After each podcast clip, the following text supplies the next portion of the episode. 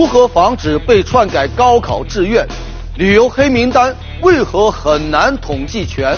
奥运会上蚊帐竟然就成了杀手锏？更多精彩。尽在本期《杂志天下》。观众朋友，大家好，欢迎收看《杂志天下》，我是廖杰，和你一起来关注正在流行的话题。节目开始，咱们来说一说高考篡改志愿。之前呢，我们节目已经说过啊，山东考生长生被别人呢恶意改了高考志愿，并因此呢落榜了。正义虽然是迟到，但不会缺席。前不久，长生收到了陕西师范大学的高考录取通知书。这边是长生刚刚松了一口气，另外一边呢，同样也是山东的一位考生，叫张华，也可能被篡改了高考志愿。张华呢被一所高校录取，但录取他的学校他根本就没有报这个志愿，于是他就怀疑啊自己的志愿是不是也被篡改了？还不仅是他呀，他的一位同班同学情况啊跟他一样，于是呢他俩就一块向当地公安机关反映了这么一件事，当地警方立即呢展开调查，初步就查明两个人的高考志愿的确被别人篡改了，改志愿的呢。就是他们的同班同学陈某，警方已经将这个陈某啊依法刑事拘留。其实哈，这个志愿被篡改啊，已经不是什么个别现象了。你像山西芮城县考生常某某，高考志愿呢也是被同班同学篡改了；还有河南周口考生杨某的提前批军事院校的志愿被改为一所二本院校。浙江萧山某校的十多名考生高考志愿呢被篡改等等，这些案件大多都是考生的同学出于报复而为。被篡改志愿的考生，有的因为录取时间充裕，还有机会啊来重新填报；有的呢通过补录又进入到了大学，那还有的呢就只能被迫接受被篡改后的事实。对此，有专家就表示，面对屡屡发生的篡改高考志愿案件，教育部门应该全面提升网络填报志愿的安全技术，把这个篱笆呀扎紧一点，扎牢一些啊。同时呢，也要完善对无辜受害者的救济机制，你不能让他们平白无故的承受被篡改志愿而造成的损失啊。另外，有关部门也应该做好宣传工作，告诫那些个心存恶意的人。冒用他人信息进入国家招生系统篡改数据，这样做是违法，必将受到严惩。篡改志愿，篡改的不仅仅是一个志愿，还有道德和法律底线。我们就希望啊，相关部门能积极行动起来，不要再让这样的事情践踏教育的公平。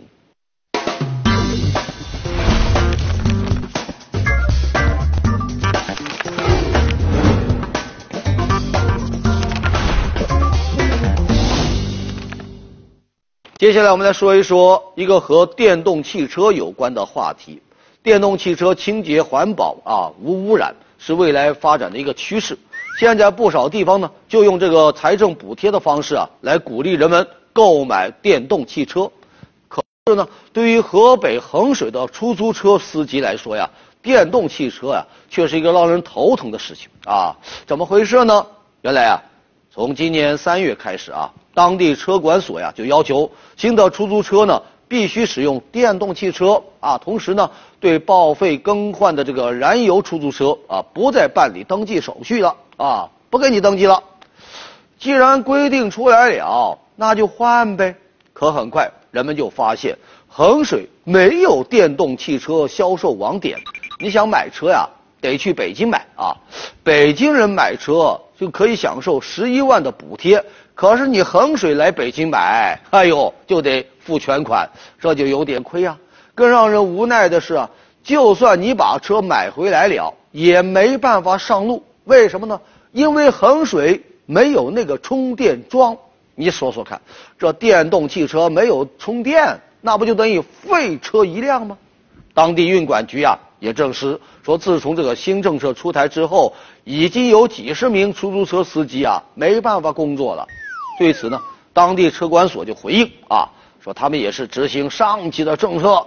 哎呦，这话听着听着就醉了啊！这不就是既要马跑，又不给马吃草吗？事情被曝光后啊，当地有关部门就表态说，鉴于目前新能源汽车配套设施仍不完善，在鼓励使用电动汽车的同时，必须还要为燃油出租车办理相关的手续，允许电动出租车和燃油出租车并行使用。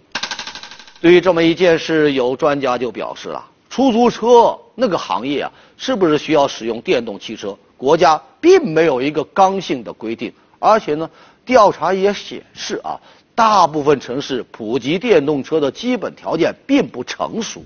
你让出租车使用电动汽车，出发点当然是好的，但你把几十年后的长期目标急迫的就在当前实施掉了，而不考虑实际情况。这就属于典型的拍脑门决策呀！事实上，管理者推出新政策应该审时度势啊，应该这个的等到硬件条件、软件条件都已经成熟之后再来实施，这样呢才能够事半功倍。就像古人说的：“明者因时而变，知者随事而治啊。”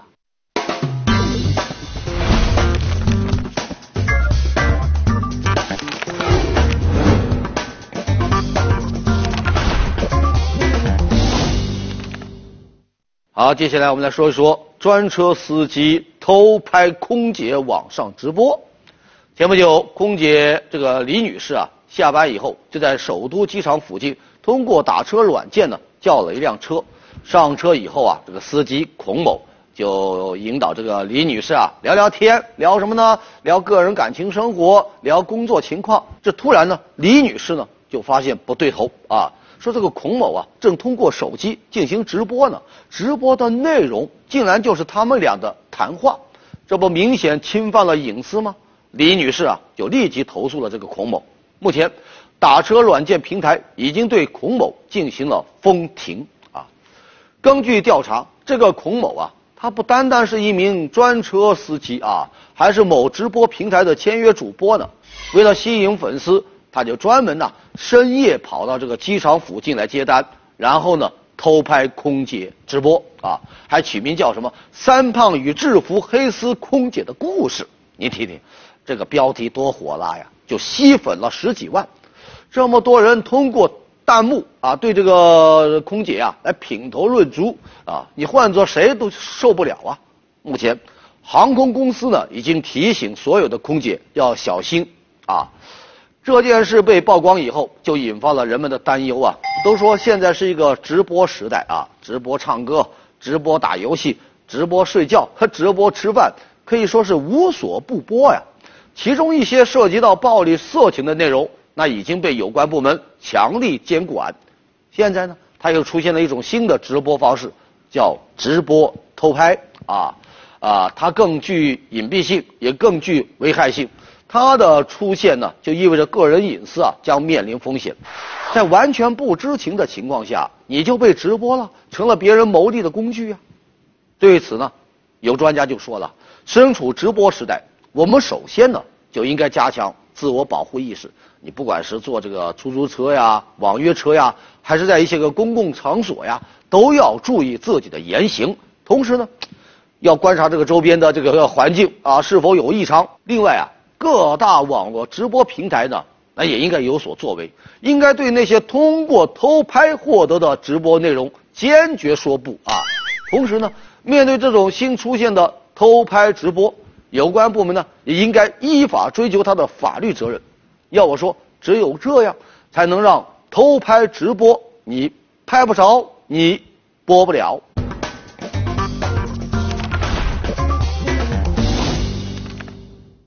好，继续来关注热点话题。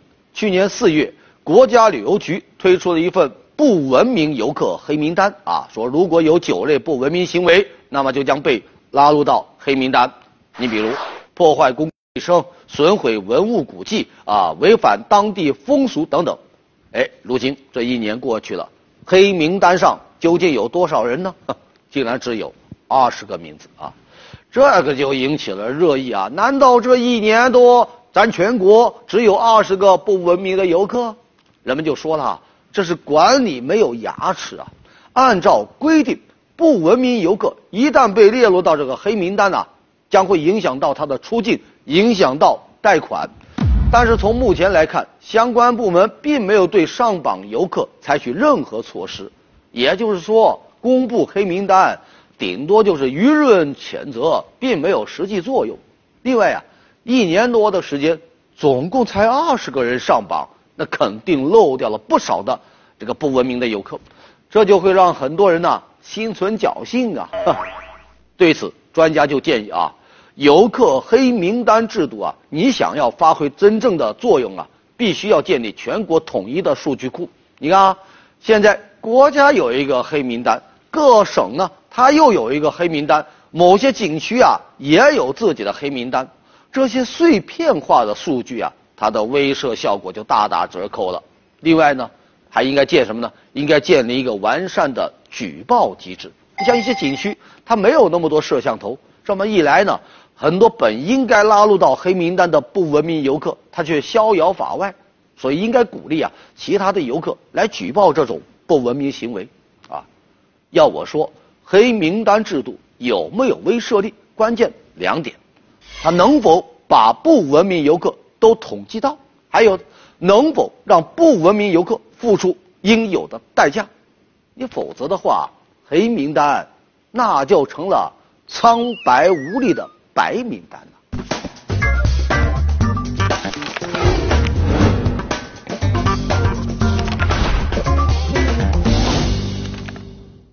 好，接下来进入到板块杂志标题，最新一期的《新民周刊》文章标题是“武术何时才能进奥运”啊！现在各路体育英豪齐聚里约，正上演各种相爱相杀的大戏，留下了多少体坛佳话呀！可是有一些体育健儿呢，就没那么幸运了，因为他们从事的这个项目啊，没有挤入到奥运会大本营，于是呢，只能坐在电视机前看别人比赛喽。你比如咱们的武术项目，一直呢在争取成为奥运的正式比赛项目，可是呢，一直就没有成功。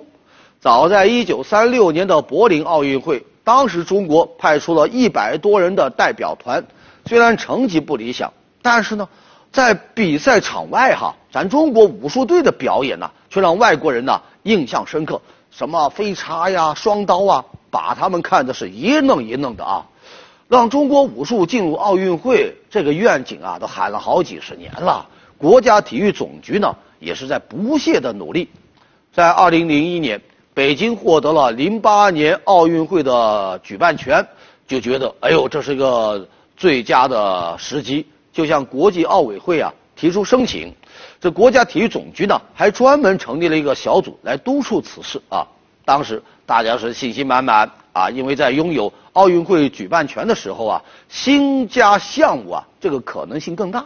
你看啊，六四年东京奥运会，日本呢就让柔道成了正式的比赛项目；八八年汉城奥运会就让韩国擅长的这个跆拳道啊成了正式的比赛项目。哎呦，你看别人家的武术，那也是武术啊，都成了，那咱们的又为何不可呢？哎呦，不巧的是啊，咱零八年那会儿呀，正赶上国际奥委会推行什么奥运瘦身，还真就没有办法加进去。这一次呢，里约奥运会之前，咱们也申请要把武术加进去，可是还没有通过啊。有人就说了，不让进啊。是因为我们太厉害了啊，在外国人眼里，好像满大街能看见的都是有内功的中国人，一个扫地的就有可能是功力深厚的扫地僧。哎呀，要是让中国武术进入奥运会，那奖牌岂不就没有别人的份儿了吗？哼，当然，这都是自我安慰啊。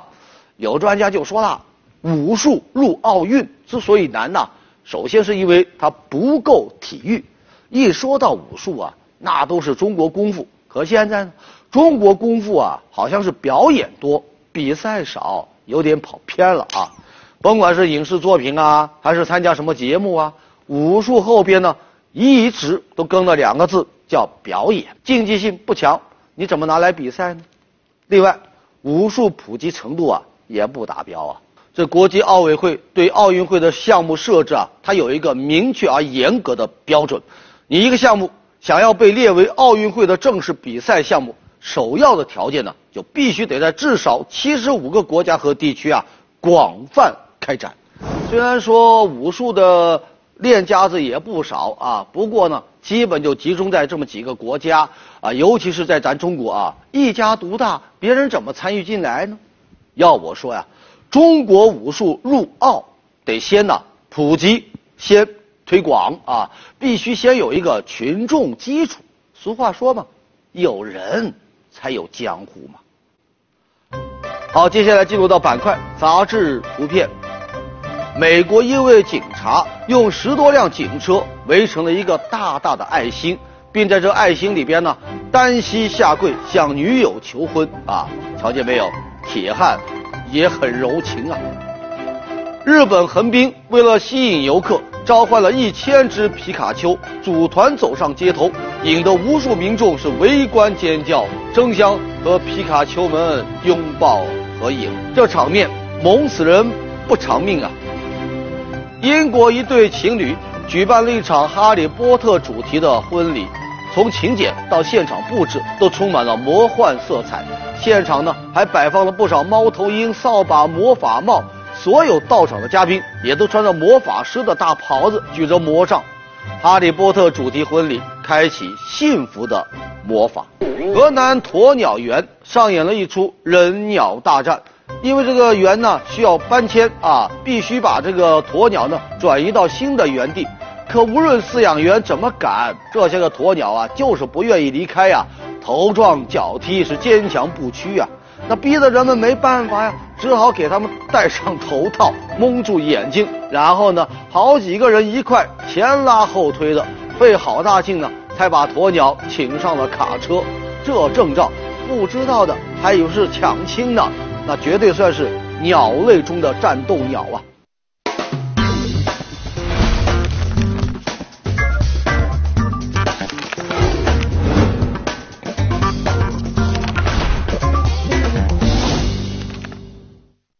好的，继续关注热点话题，咱们来说一说水泥灌树根。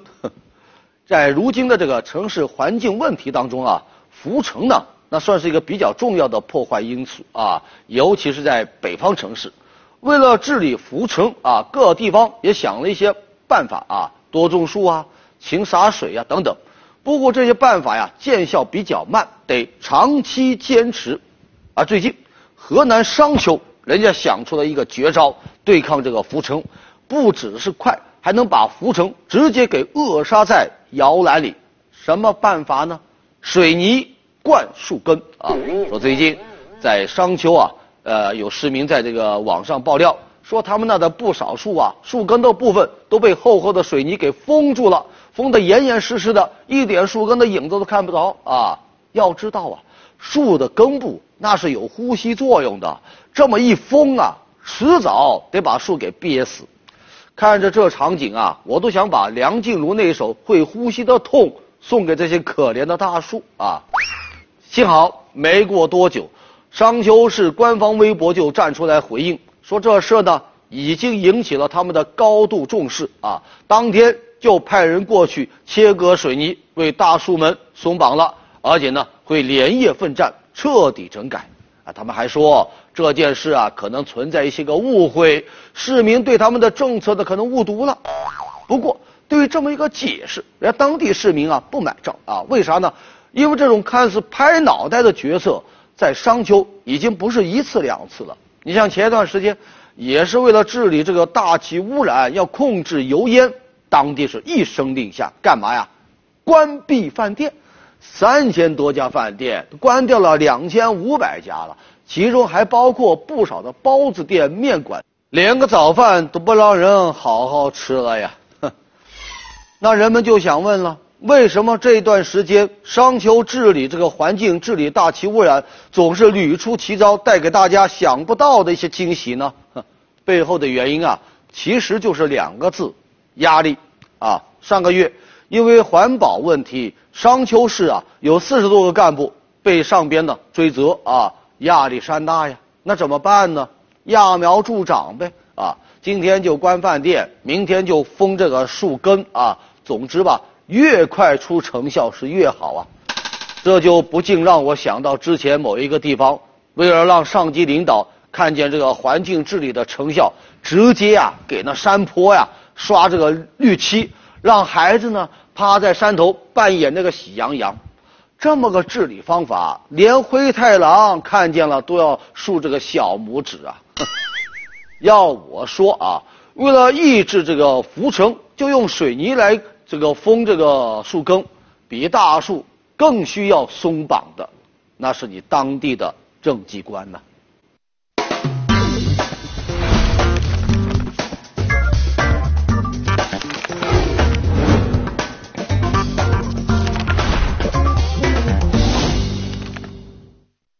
这几天在里约奥运会有一种中国特产是火了，什么呢？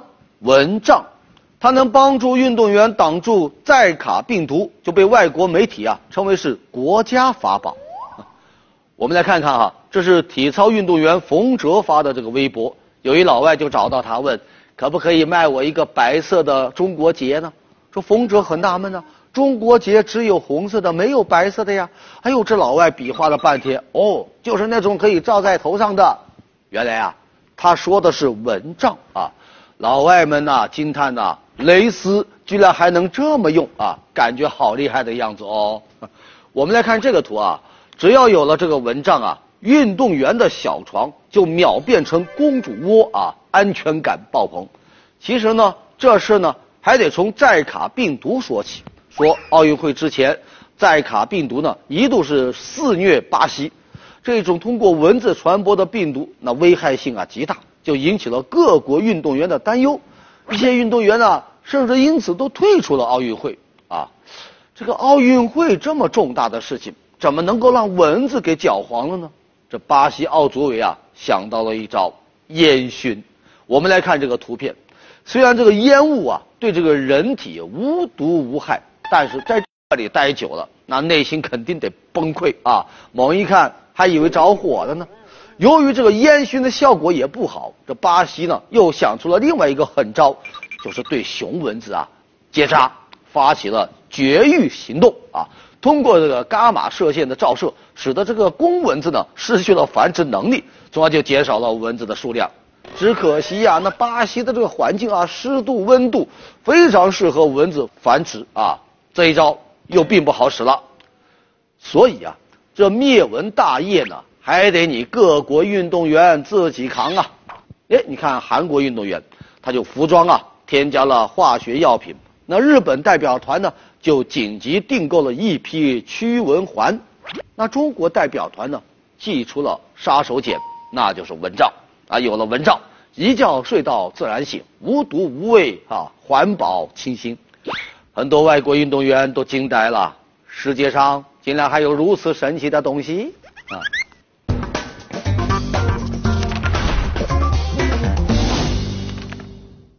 好，接下来还是关注热点。前不久，国家工商总局啊公布了一个条例征求意见稿，里边呢向全社会来征求意见。在这个条例当中，有五大问题是备受关注，哪五个呢？我们来看一看啊。呃，首先呢，就是缺陷商品要及时召回。相信大家都记得啊，宜家拒绝召回夺命柜的风波。那凭什么全球各地你都给召回，就咱中国不行呢？不过呀，以后宜家就不敢这么任性了。这条例不仅对缺陷商品进行了明确的定义，还规定，拒不依法处理缺陷商品的，将按照《消费者权益保护法》进行处罚。那接下来一个呢，就是发行预付卡得要有许可，估计不少人都经历过这样的事情：前脚刚给会员卡里充满了钱，后脚呢，这商家呢不声不响的就关门跑路了。对于这种情况，条例也规定，商家如果要发行这个预付卡呀，你必须得取得人民银行的支付业务许可，设立预付资金专用的账户，并且呢。依照国家规定来办理相关的业务，也就是说，今后啊，你想从消费者那预先收一些钱，商家不是想收就能收的，你呀得办手续啊。我们再来说一说第三个，那就是快递丢了该怎么办啊？这条例啊就明确了三类赔偿责任，有约定的按照约定来赔，已经保了价的按照保价金额来赔。至于既没有约定又没有保价的，那现在一般呢都是按照快递费用的三倍来赔。但以后啊，不按这个了，而是要根据相关的法律来赔偿。对于这一点，有法律人士就指出啊，这个规定啊有点含糊啊，应该明确。只要消费者能够证明实际损失是多少，那你快递公司就应该按照实际的损失来赔钱。那接下来就是关于无理由退货。虽然现在有很多商家都实行了七天无理由退货，但在实际操作当中啊，有些商家是很苛刻的。你想要退货呀，你必须要保证这个商品的包装是完好的，甚至呢还要求你没有拆封啊，不能调试。你说不拆封不调试，怎么知道这商品有问题呢？对此啊，条例就明确规定了，拆封调试不能成为不给退货的理由。最后啊，这个条例还提出来，要建立全国统一的维权平台啊，防止消费者投诉啊、踢皮球啊。此外啊，这个条例还强制要求啊，商家要对消费者的个人信息呢，这个信息的安全要负责任。应该说吧，这些规定和我们大家的个人利益那是密切相关的啊！各位如果有空的话呀，也不妨到网上看一看这个条例的完整版啊，有什么好的建议啊，什么好的意见呢？赶紧提出来，这是一个征求意见稿。我们也希望哈，有关部门能够尽快把这个条例呢从纸上落到实处，并且呢给力执行啊，让我们实实在在的啊感觉到买买买更舒心。更放心。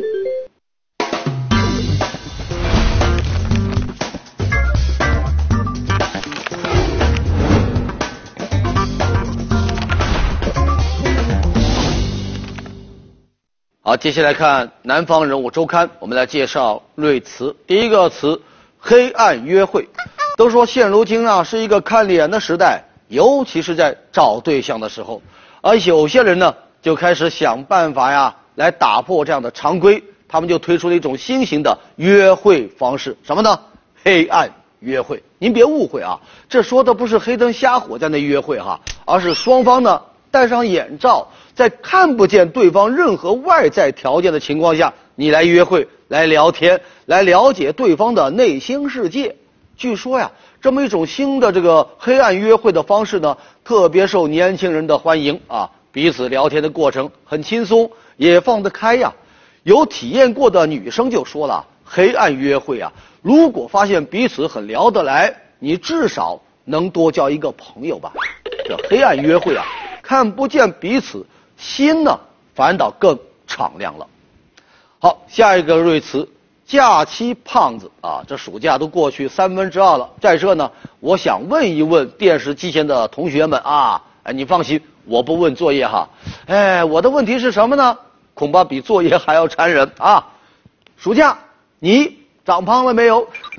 说在美国呀，还有人就专门做了一个调查，发现不少大一的新生在进大学校门的时候，都比中学毕业的时候啊，少则是胖了几斤，多的呢重了十几斤啊！咱中国有句老话啊，叫每逢佳节胖三斤，短短两三天。你最长的也就七天，这是佳节吧？可到了暑假，整整两个月，得有七八个佳节那么长。而且呢，不少人的暑假呀，就是在空调房里度过的，每天的生活呢，吃睡玩啊，写作业，这一天天这么下来，可不就越办胖了吗？啊，假期胖子，宅家吃，迟早是要还的。好的，感谢收看《杂志天下》，读杂志观天下，杂志话题多。咱们下周一中午接着说。